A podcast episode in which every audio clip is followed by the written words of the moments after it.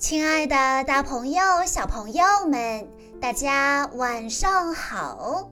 欢迎收听今天的晚安故事盒子，我是你们的好朋友小鹿姐姐。今天我要给大家讲的故事，要送给来自江苏省泰州市的田毅然小朋友。故事来自《汪汪队立大功》系列，故事的名字叫做。营救疯狂校车。一个阳光明媚的早上，校车司机哈德森先生像往常一样上路了。前方，波特先生的卡车正在疾驰。突然，卡车货箱的门栓松开了，一把把黄澄澄的香蕉从车里蹦了出来。小车碾过散落的香蕉，呲溜一下滑出了马路。失控的校车朝着布满尖刺的路障冲过去，只听几声巨响，校车的四个轮胎顿时全都泄了气。这叫哈德森先生怎么送孩子们上学呢？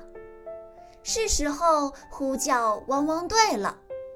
莱德对哈德森先生说：“别担心，没有困难的工作，只有勇敢的狗狗。”他立刻召集汪汪队集合。莱德向狗狗们讲述了校车遇险的经过。灰灰，你用扳手和补胎工具，尽快帮校车恢复行驶。毛毛，你用高压水枪把路面上的果泥冲刷干净，以免有人滑倒或车辆打滑。阿奇担心地问：“那孩子们怎么才能准时到校呢？还有十分钟，上课铃声就会响起。”莱德思考片刻说：“看来得启用临时校车了。汪汪队巡逻车出动。”狗狗们顿时兴奋不已。到了事故现场，灰灰用叉车将校车抬起，接着麻利地用扳手把轮胎卸下来修补。毛毛启动高压水枪，把路面上黏糊糊的香蕉泥冲洗得一干二净。哈德森先生夸赞道：“哇，真是只强力冲洗狗狗！”莱德、阿奇和机器狗驾驶着巡逻车去接孩子们了。第一站接的是亚丽，亚丽欢呼着跳上巡逻车。哇哦，这不是小车，这是一辆酷酷车。第二站，他们接到了朱丽斯和茱莉亚，欢迎乘坐临时校车。阿奇打开扩音器招呼孩子们。兄妹俩也迫不及待地登上了巡逻车。第三站，等待他们的是一个小女孩，还有古威市长和他的咕咕鸡。小女孩蹦蹦跳跳地上了车，古威市长激动地手一挥：“哦，看呐，一辆全新的校车！”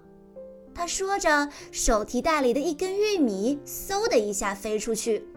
咕咕鸡追着他最爱的玉米跑开了，莱德、阿奇和机器狗连忙跟上去。大一点的孩子好奇地探索着巡逻车里的一切。亚丽爬进了阿奇的警车，朱丽斯摆弄着路马的气垫船，茱莉亚坐上了小丽的工程车。不一会儿，莱德他们找回了咕咕鸡，还有咕咕鸡最爱吃的玉米。大家刚跨进巡逻车，调皮的咕咕鸡就飞上了控制台。突然，巡逻车传出轰隆隆的声响，只见狗狗的工具车一辆接一辆地被弹射出去，车里还坐着孩子呢。原来是咕咕鸡用小尖嘴按下了发射按钮，亚丽兴奋地喊道：“哇哦！”茱莉亚大声惊叫：“天哪！”朱莉斯连连欢呼：“哦耶！”不，咕咕鸡。莱德又慢了一步，眼看着惊慌失措的小鸡飞进天天的直升机里，它像啄玉米似的猛啄控制面板，螺旋桨呼呼地转动起来。天哪，咕咕鸡飞上天了！莱德赶快呼叫总部的其他狗狗，狗狗们，校车救援行动出现了一些小差错。孩子们开着你们的工具车冲出去了，咕咕鸡正在驾驶天天的直升机，得赶紧把他们找回来。天天立即展开机翼，朝那只横冲直撞的小飞机飞去。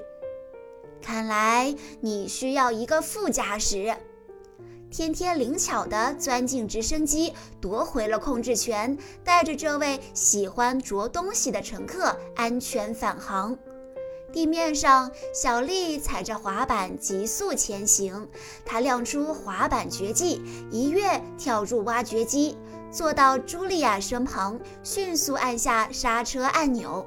挖掘机险些撞上波特先生的水果摊。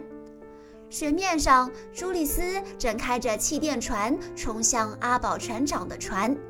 在这危急关头，路马乘着风筝冲浪板赶来，气垫船转了个急弯，惊险地避开了大船。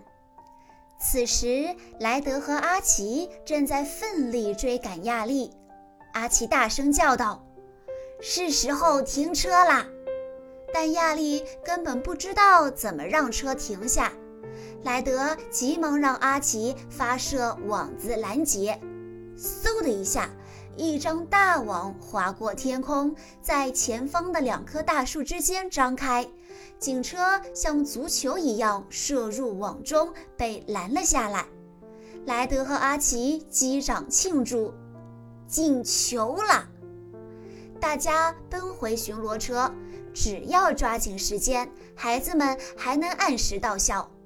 就在这时，巡逻车的门打开了，留在车里的小女孩扔出了一只跳跳球，机器狗追着球跑了出去，小女孩竟然趁机启动了巡逻车。只见这个大块头扭动着屁股冲上了马路，莱德没有丝毫犹豫，他说：“天天，快驾驶直升机升空，放下钓具。”天天吊起莱德，飞到巡逻车上方。莱德看准机会，纵身跳进车厢。巡逻车重新回到莱德的掌控之中。终于，巡逻车稳稳地停在了学校门口。其他狗狗也带着孩子们赶到了。叮铃铃，上课铃声响起。意犹未尽的孩子们向大家挥手道别，跑进了校园。此时，受伤的校车从街口隆隆隆地驶来，灰灰把轮胎都修好了，校车就像新的一样。小朋友们，在今天的故事中，是谁驾驶着直升机飞上了天空呢？如果你知道答案的话，欢迎你在下方的评论区留言告诉小鹿姐姐。好啦，今天的故事到这里就结束了，感谢大家的收听。更多好听的故事，欢迎大家关注微信公众账号“晚安故事盒子”，也欢迎家长朋友们添加小鹿姐姐的个人微信：幺九九四幺二零七七六八。在今天的故事最后，田毅然小朋友的爸爸妈妈想对他说：“苹果宝贝，欢迎你来到我们这个大家庭。你是家里的开心果，是开朗活泼的小女孩。虽然有时候你也会有小情绪，但在妈妈的开导下，也能很快的释怀。愿宝贝开心快乐每一天，健康幸福到永远永远永远。”亲爱的，大朋友、小朋友们，我们下一期再见喽！